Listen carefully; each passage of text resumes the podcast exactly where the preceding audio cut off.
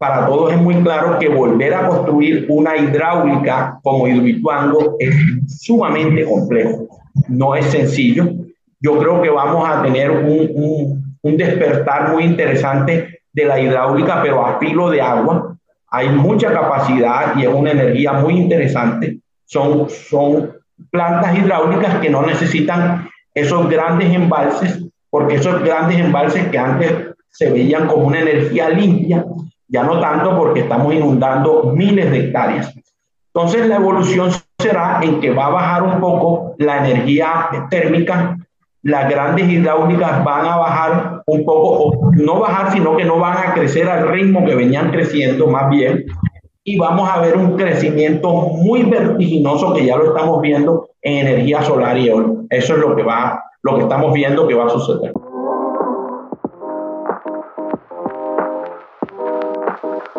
Bienvenidos a Neto Positivo.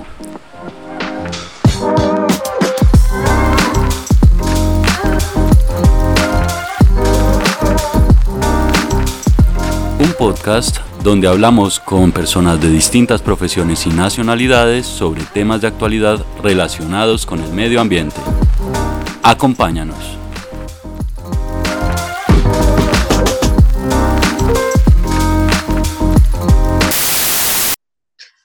Hola, esto es Neto Positivo. Mi nombre es Juana Manuela y hoy voy a conversar con Sebastián Moncada e Iván Martínez. Bienvenido a nuestro podcast, Iván. ¿Cómo te encuentras? Muy bien, un placer estar aquí con ustedes. Iván es presidente de GAL, que es una empresa que trabaja con energías renovables y que fue la segunda, la que construyó el segundo parque solar en Colombia el primer parque independiente. Y bueno, cuéntanos un poquito de tu trayectoria, cómo llegaste a, a las energías renovables, a, a este, cómo, se, cómo creaste esta empresa, cómo empezó todo. Bueno, hace, hace unos años cuando, cuando ingresó la telefonía celular en Colombia, eh, mi familia participó de ese proceso y aprendí, estaba muy joven en ese entonces, que lo que ocurría en, en, otros países desarrollados tarde que temprano llegaba a Colombia con, con la misma fuerza que había llegado allá. Eh, hace más de, de, unos 15 años están muy en furor las energías renovables en Europa, muy especialmente en España.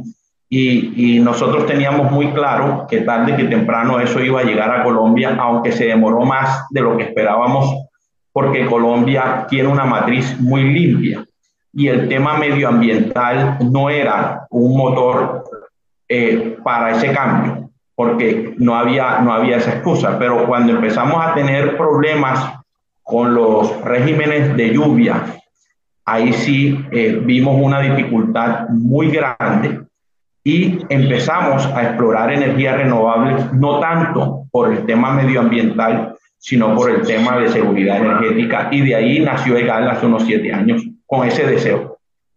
¿Qué quiere decir que Colombia tiene una matriz muy limpia? ¿A qué te refieres con eso para que todos podamos entender eh, pues estos términos que a veces son muy técnicos?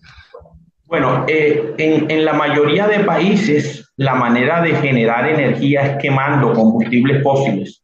Eh, por así decirlo, como si tú tuvieras una gran planta eléctrica que tú le, le aplicas combustible. Algunas de esas plantas funcionan con carbón, con diésel, otras que son un poquito más limpias con gas, pero queman combustibles fósiles y esos combustibles fósiles en la reacción para generar esa energía en la quema eh, liberan grandísimas cantidades de CO2 y esa liberación se le llama entre comillas sucio porque eh, no el sucio no es que salga negro el humo como algunos creen o que salga material particulado, no, el humo puede salir muy blanco y puede salir o muy transparente y muy filtrado, pero en ese filtrado y transparente va CO2 que se va en la parte de arriba de la capa en la tierra, generando un efecto invernadero como los invernaderos de, la, de las plantas. Colombia genera su energía en, en, su gran mayoría un 70% con hidráulica. Básicamente es una caída de agua, ya sea una hidráulica filo, que son ríos que se atrapan y mueven unas turbinas, o sean hidráulicas de mayor tamaño, eh, como las que tienen grandes embalses, el Hidroituango, el Guavio y todas estas hidroeléctricas, son las que generan nuestra mayor cantidad de energía y son conocidas en el mundo como energías limpias, energías renovables, porque el agua se evapora y vuelve y cae, y un círculo que es renovable. Ahí me gustaría, Iván, preguntarte también sobre seguridad energética. Mencionaste ese término. Explícanos un poquito de qué se trata. Eh, las, las, las, los países que generan con energías eh, fósiles, su seguridad energética depende del suministro del combustible. Como estamos viendo ahora en Europa, tiene algunos inconvenientes con el gas que viene de Rusia y tienen problemas de seguridad energética en el, en el sentido que la energía no es segura. Por eso se llama seguridad energética. No es segura la energía. Eh, y están invirtiendo grandes recursos en energías alternativas. Inclusive están retomando otra vez la atómica. En Colombia, como no dependemos tanto de los fósiles, sino que dependemos del agua, cuando tenemos unos fenómenos de grandes sequías, ese recurso que nosotros necesitamos para la generación de energía, que no son los combustibles fósiles principalmente, sino el agua, escasea y ahí tenemos inconvenientes con el suministro de energía. Y eso estresa mucho el sistema porque tenemos que prender todas las térmicas a full capacidad y eso genera pues, inconvenientes en el sistema, pasando una matriz muy limpia a una matriz que no es tan limpia y estresando un poco el sistema. Si tuviéramos unas fuentes más variadas, no solo térmicas y hidráulicas, sino solar, eólica, eólica en tierra, eólica en mar, onshore, offshore, eh, podríamos, podríamos tener un sistema más seguro. Ese, ese, a eso me refiero con seguridad energética. O sea, que más seguro se refiere como a la disponibilidad de la energía, que siempre haya energía, que, que no haya apagones, que... Sí. Así es. Y también esa seguridad energética va acompañada de un tema de precios. Si nosotros no tenemos agua y nos toca generar toda la energía con combustibles fósiles. Y esos combustibles están costosos, obviamente eso se transfiere a la tarifa y vamos a ver eh, una tarifa mucho más alta en los momentos de sequía. Y lo que queremos es tener seguridad energética, como bien lo dice Sebastián, que siempre tengamos energía, pero el otro reto es que siempre tengamos energía económica y el otro reto es que siempre tengamos energía económica y limpia. Esos serían como los tres grandes retos. Bueno, yo me quiero devolver un poquito para que la audiencia conozca un poco más a Iván y quería preguntarle eh, cuál fue su motivación para iniciar en el, en el trabajo con las energías renovables. Hace un rato nos decías que eran eh, básicamente tu pasión y que el trabajo se combinaba con tu vida personal permanentemente porque te encantaba lo que hacías. ¿Cómo, cómo sucedió eso, ese encuentro con, con ese trabajo? Bueno, eh, hace muchos años manejaba una gran empresa donde teníamos un gran consumo de energía y siempre me preguntaba cómo podíamos conseguir energía más económica. Eh, eh, esa era como mi, mi, intención. Y me encontré con la grata sorpresa, después de mucho investigar durante años, que esa energía económica también era sostenible y amigable con el medio ambiente. Entonces, me da mucha satisfacción el poder liderar proyectos que solucionen todos los temas que estamos hablando en un solo proyecto, es decir, que tengamos energía abundante, energía limpia, constante, eh, todo en uno.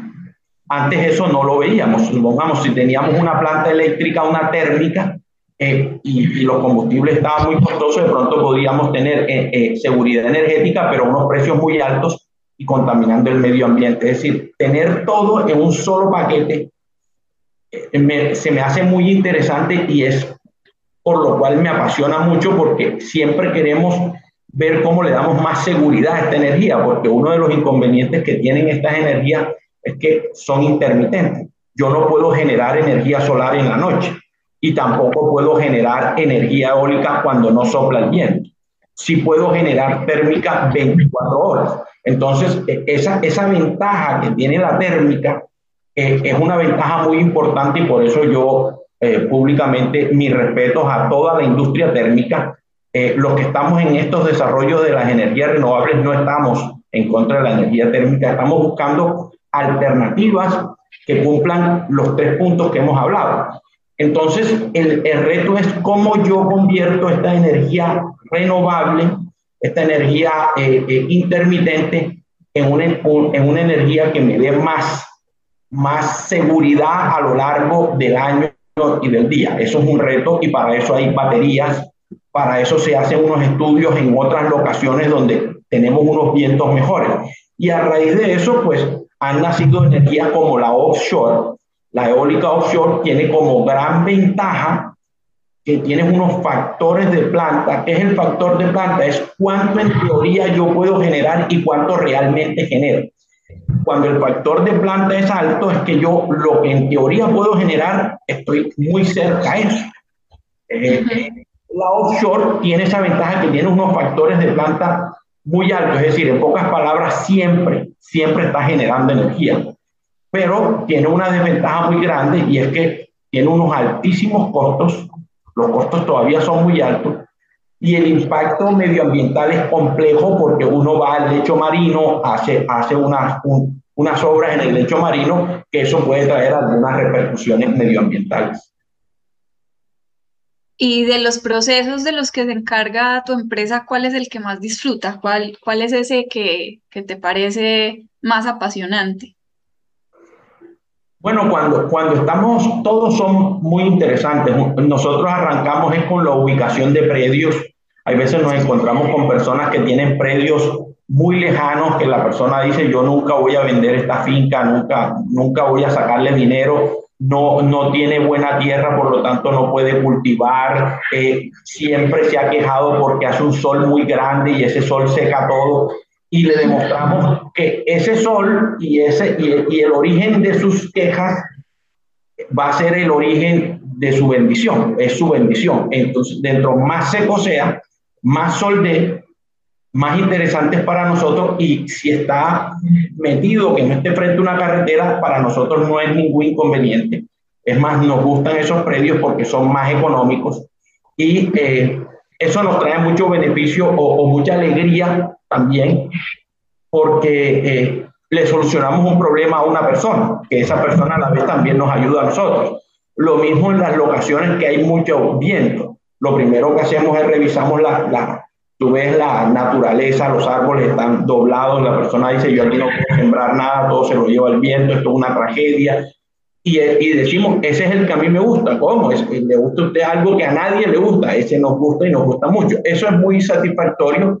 Después cuando empezamos a, a, contratar a la gente, gente de la zona, gente que, que ve eso como, como, como misterioso, y en las capacitaciones que la persona aprenda de que eso no emite ninguna onda electromagnética ni nada, e involucrar a esas comunidades eh, que están cerca de los proyectos en la construcción del mismo es muy placentero y me he encontrado con personas que en su vida habían visto un panel solar y después de instalar paneles solares con nosotros, lo ves tú instalando paneles solares en una casa o en un negocio o en algo, porque aprenden y, y es una fuente de ingreso adicional que ellos tienen y es una manera de, transferir tecnología que, es muy grata. Todos esos pasos son, son muy gratos y muy agradables. Yo creo que mencionaste un tema que es muy clave en todo lo que tiene que ver con, con transición energética y es pues la matriz eléctrica que va cambiando, ¿cierto? Pero cómo resolver el tema de la intermitencia, o sea, cómo cómo resolver el tema de que en la noche, cuando no hay sol, entonces tengamos energía, cuando no sopla el viento, entonces tengamos energía. Hacia futuro, pensando como en el, en el futuro, en unos 5 o 10 años, ¿qué debería pasar en el país para, para que, digamos, tengamos una matriz energética a la vez más limpia? Bueno, ya sabemos que es un poco, es bastante limpia hoy, pero que cumpla con todos esos criterios, de que sea limpia, de que sea segura, o sea, de que tengamos siempre disponibilidad de energía. y reduzcamos en algún modo la dependencia que tengamos, que tenemos hoy de la eh, energía térmica? Bueno, en Colombia es relativamente fácil, porque Colombia ya tiene unas grandes baterías, unas baterías muy grandes que se llaman embalses. Colombia tiene unos grandes embalses si el sistema eléctrico colombiano, cuando estas grandes plantas eólicas ya estén en funcionamiento, que están en construcción muchas, nosotros estamos con desarrollos solares también, eh, cuando tengamos mucha generación solar, eólica con la hidráulica, lo que hacemos es que las vamos mezclando y las sumatorias, si bien son unas, unas curvas que no son, no son unas rectas como uno quisiera, sino la solar te da una curva normal en donde, en donde en el día tienes bastante generación y en la noche no tanta. La eólica eh, cambia a lo largo del año, hay, hay, hay años o meses que tienes prácticamente todo el día generando. Esa tú la sumas y lo que necesites en el completo, como se podría decir, lo, haces, lo metes con hidráulica y tú al final vas a tener una energía constante todo el tiempo y compensando con las baterías que sería la hidráulica. La hidráulica tú la prendes y la apagas a medida que esa curva se sube o se te baja. Si, si nosotros manejáramos el sistema eléctrico colombiano como un todo y no de manera independiente como lo estamos manejando ahora, sería mucho más fácil llegar a ese objetivo que tú comentas y muy rápido. Vale, genial. Invitamos a las personas que nos escuchan a escuchar el episodio anterior donde hablamos un poco más sobre energía fotovoltaica. Me gustaría hacerte otra pregunta relacionada con la matriz eléctrica y es ¿qué porcentaje ocupan hoy, digamos, en general, las, digamos, hablemos un poquito sobre los porcentajes, qué porcentaje está la térmica, qué porcentaje está la hidráulica y eso cómo va a cambiar en los próximos años? Bueno, en este momento eh, estamos 70-30 más o menos, 70 en, en, energía hidráulica y 30 en, en, térmica, en fósiles, en quema de fósiles, por así decirlo, o energía térmica. Eh, ¿Cómo va a ir modificándose eso? Eh, cada vez vamos a tener menos térmicas y cada vez va a haber proyectos más grandes de energías renovables y ya lo estamos viendo. Si, si ustedes veían hace 10 años cuáles eran los proyectos que estaban entrando al sistema, estábamos entrando eh, bastante térmica e hidráulica. Cuando Colombia no tenía energía o se estaban quedando sin energía, lideraba la construcción de una gran hidráulica. Entonces, por C1, por C2, Hidroituango, todo eso nació de, de la necesidad de tener más energía. Pero nos hemos encontrado con una barrera y es que para todos es muy claro que volver a construir una hidráulica como Hidroituango es sumamente complejo, no es sencillo. Yo creo que vamos a tener un, un, un despertar muy interesante de la hidráulica, pero a filo de agua. Hay mucha capacidad y es una energía muy interesante. Son, son plantas hidráulicas que no necesitan esos grandes embalses porque esos grandes embalses que antes se veían como una energía limpia, ya no tanto porque estamos inundando miles de hectáreas. Entonces la evolución será en que va a bajar un poco la energía térmica, las grandes hidráulicas van a bajar un poco, o no bajar, sino que no van a crecer al ritmo que venían creciendo más bien, y vamos a ver un crecimiento muy vertiginoso que ya lo estamos viendo en energía solar y eólica. Eso es lo que va lo que estamos viendo que va a suceder. Esa energía eh, de a filo de agua a la que te refieres es lo que conocemos en las fincas, por ejemplo, como la rueda Pelton, es algo por el estilo. Algo parecido, se les llama PCH, pequeñas centrales hidráulicas, y son, son muy famosas en Colombia y, y, y creo que van a seguir siéndolo por mucho tiempo. Bueno, Iván, ¿y qué diferencias existen entre la costa y el interior del país? Bueno, en este momento el gran generador de energía es el interior del país. Departamentos como el departamento de Antioquia tienen un porcentaje muy, muy importante de la generación en hidráulica. son departamentos que fueron, son bendecidos por la cantidad de agua que manejan eh, los, las diferenciales de, de altura con, con, la cantidad de agua, hace una mezcla fabulosa para el desarrollo de, de la hidráulica y así lo ha aprovechado el país, porque ellos tienen ese recurso. En el norte eh, no tenemos agua, no tenemos esa cantidad de agua que se maneja en, en, en el interior del país, por lo tanto en el norte no hay grandes hidroeléctricas pero tenemos un recurso eólico y solar impresionante. El departamento de La Guajira es un departamento especialmente rico en estos recursos y eso eh, es lo que vamos a explotar ahora. Y, y, tenemos que ver un cambio muy fuerte en estos departamentos. El desarrollo que tiene el interior del país, muy especialmente departamentos como Antioquia, que tiene un desarrollo que es obviamente muy superior a, al desarrollo que tienen los departamentos de la costa caribe, en gran medida ha sido gracias a ese, a ese recurso hidráulico que tienen. Empresas como empresas públicas de Medellín, que son un ejemplo no solo para Colombia, sino para Latinoamérica y pensaría yo que para el mundo, en, en cómo han crecido, cómo se han organizado, en gran medida ha sido gracias a ese recurso que tienen.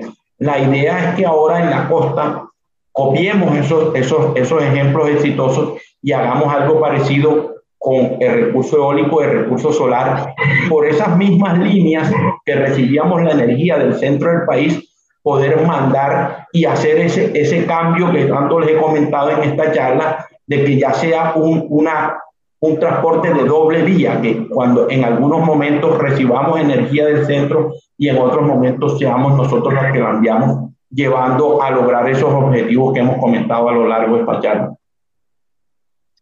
Hablemos un poco sobre los precios, cómo se establecen los precios y qué variables influyen en, en los precios de la energía.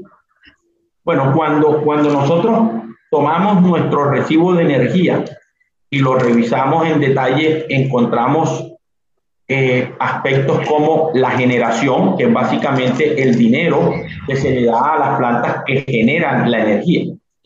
Después encontramos un, un rubro importante que es la transmisión. La transmisión es cómo yo llevo la energía que está lejana, en una hidroeléctrica lejana, a los centros de consumo, a las ciudades. E, esa energía yo tengo que llevarla. Cuando esa energía llega a la ciudad, yo tengo que llevarla de ese punto que la recibí a las casas. Eso le llamamos la distribución. Esa distribución es sumamente costosa porque son las redes que están internas dentro de, la, de las ciudades. Cada vez construir esas redes es más complejo. Eh, vemos el crecimiento y la densidad en las ciudades hace que, que sea un reto llevar eh, esa cantidad de energía a, a, a lugares tan densos. Eso es lo que forma el precio de la energía y también suman unos, unos que son las pérdidas. Hay dos tipos de pérdidas. Están las pérdidas técnicas y las otras no técnicas, que en pocas palabras, pues en su gran mayoría serían robos y, y cosas así. Las pérdidas técnicas son las pérdidas que sufre la energía desde su origen hasta que llegan. Hay unas resistencias y la energía no llega completa. Es como, como una evaporación. En el caso del agua, la energía por rozamiento y demás eh, pierde. Son unos temas técnicos en donde pierde energía y no llega la cantidad. Es una pérdida técnica y tenemos unas pérdidas en donde personas se conectan de manera fraudulenta y demás. Esa pérdida técnica en la costa caribe es muy alta y es un tema eh, que está afectando mucho a la población y es un tema eh, en el que se está trabajando para solucionar. Eso es básicamente la manera como se forma el precio final de la energía. Vale, y ahí, bueno, digamos que si uno fuera a mirar dónde hay oportunidades para reducir esos, esos costos o para llevarle precios fin, al, a los consumidores finales más bajos, ¿dónde crees que habría más oportunidades? ¿En generación, distribución, transmisión? ¿Dónde, dónde hay más oportunidades? En todos hay oportunidades y en todos estamos trabajando. En este momento hay empresas que están utilizando inteligencia artificial para el tema de la distribución, la comercialización de la energía. Nosotros tenemos una relación con la energía muy pobre. una relación que no es interactiva. A nosotros nos llega un recibo y nosotros pagamos el recibo y no, no, no sabemos nada de nada. O sea, apague la luz, apague la cosa y, no consuma tanto, no sabemos. En otros países más desarrollados, eh, la, la interacción es totalmente diferente. Tenemos países en donde hay, supongamos, usted paga un cargo y consuma toda la energía que quiera, o la energía que usted consuma entre X horas y X horas es a mitad de precio, por lo tanto la gente prende eh, su secadora, su, su, todos sus utensilios a esas horas y hay una interacción con ese servicio.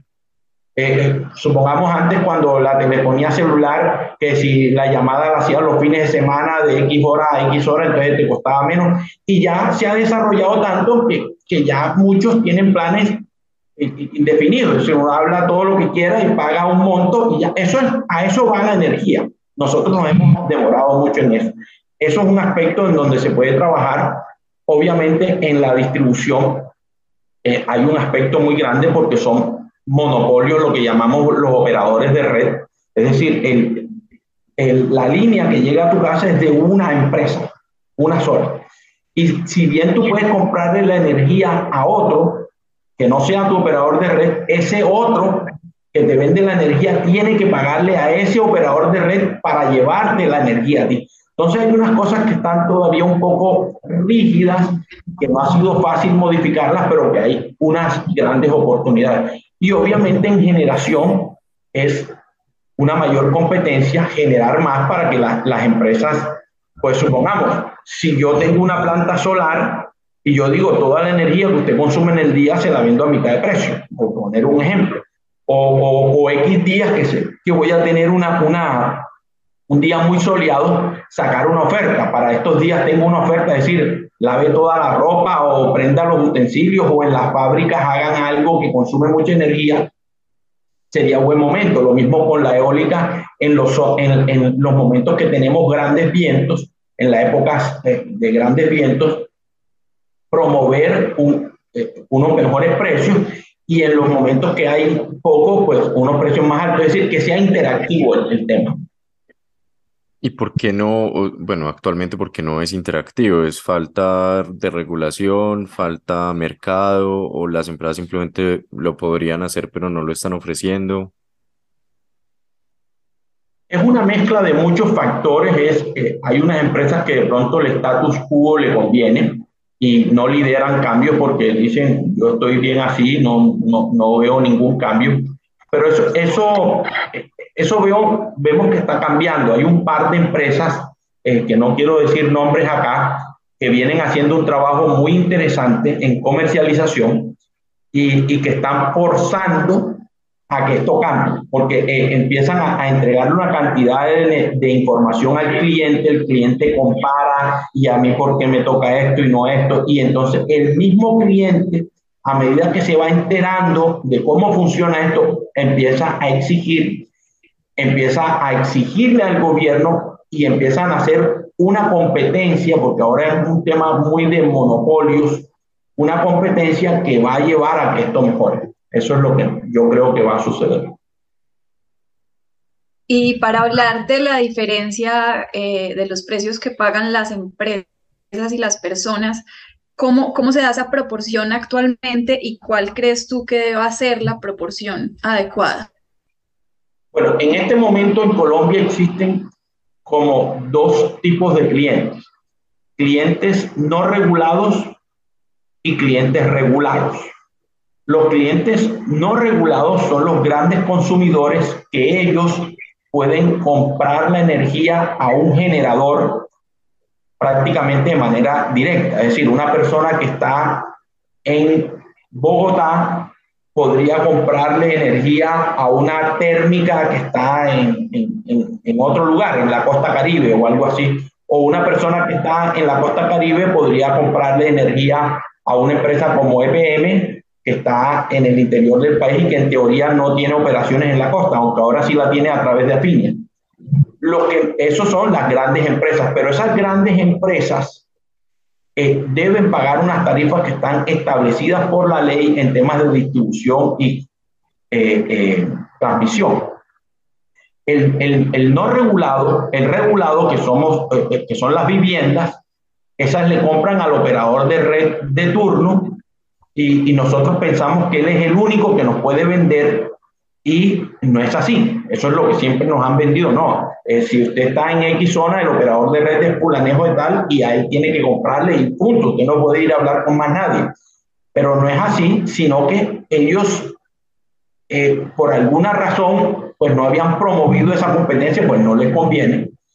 Eh, pero ahora han salido unas empresas que ya le están vendiendo, están comercializando, están en la última etapa, que es la etapa de comercialización, que no la hablamos, hablamos de generación, transmisión, distribución y hay una cuarta que es comercialización. El, el, operador de red siempre asume eso de comercialización y nosotros pensamos que es el único. No, él es el único que puede llevarme la energía a la casa porque él es el dueño del cable que llega a mi casa y del poste que está en la esquina pero yo no tengo por qué comprársela a él. Yo se la puedo comprar a un tercero que le paga a ese operador de red para que me lleve la energía a mí.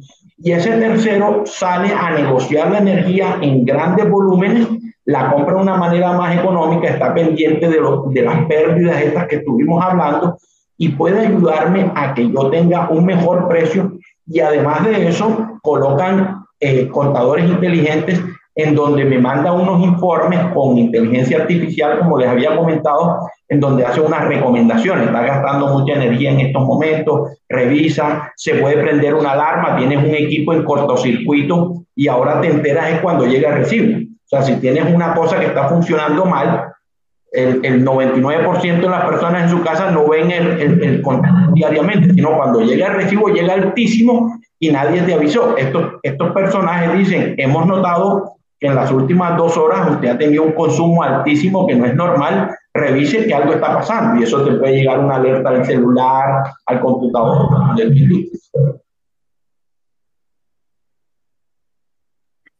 Vale, muy interesante y muchas gracias pues por, por esta conversación. Creo que eh, sí, creo que hablamos de temas que, que nos tocan a todos un poco, el tema de precios, el tema de eh, entender un poco mejor cómo funciona hoy ese sistema de, de, generación, distribución y demás, creo que tiene implicaciones pues muy grandes para todos nosotros. Ha sido un gusto conversar contigo, Iván, contigo, Juana, eh, y bueno, espero que nos veamos en un próximo episodio. Bueno, Sebastián, eh, Juana, un placer. aquí siempre a sus órdenes. Un abrazo. Un placer y muchas gracias a los dos. Muchas gracias. Hasta luego.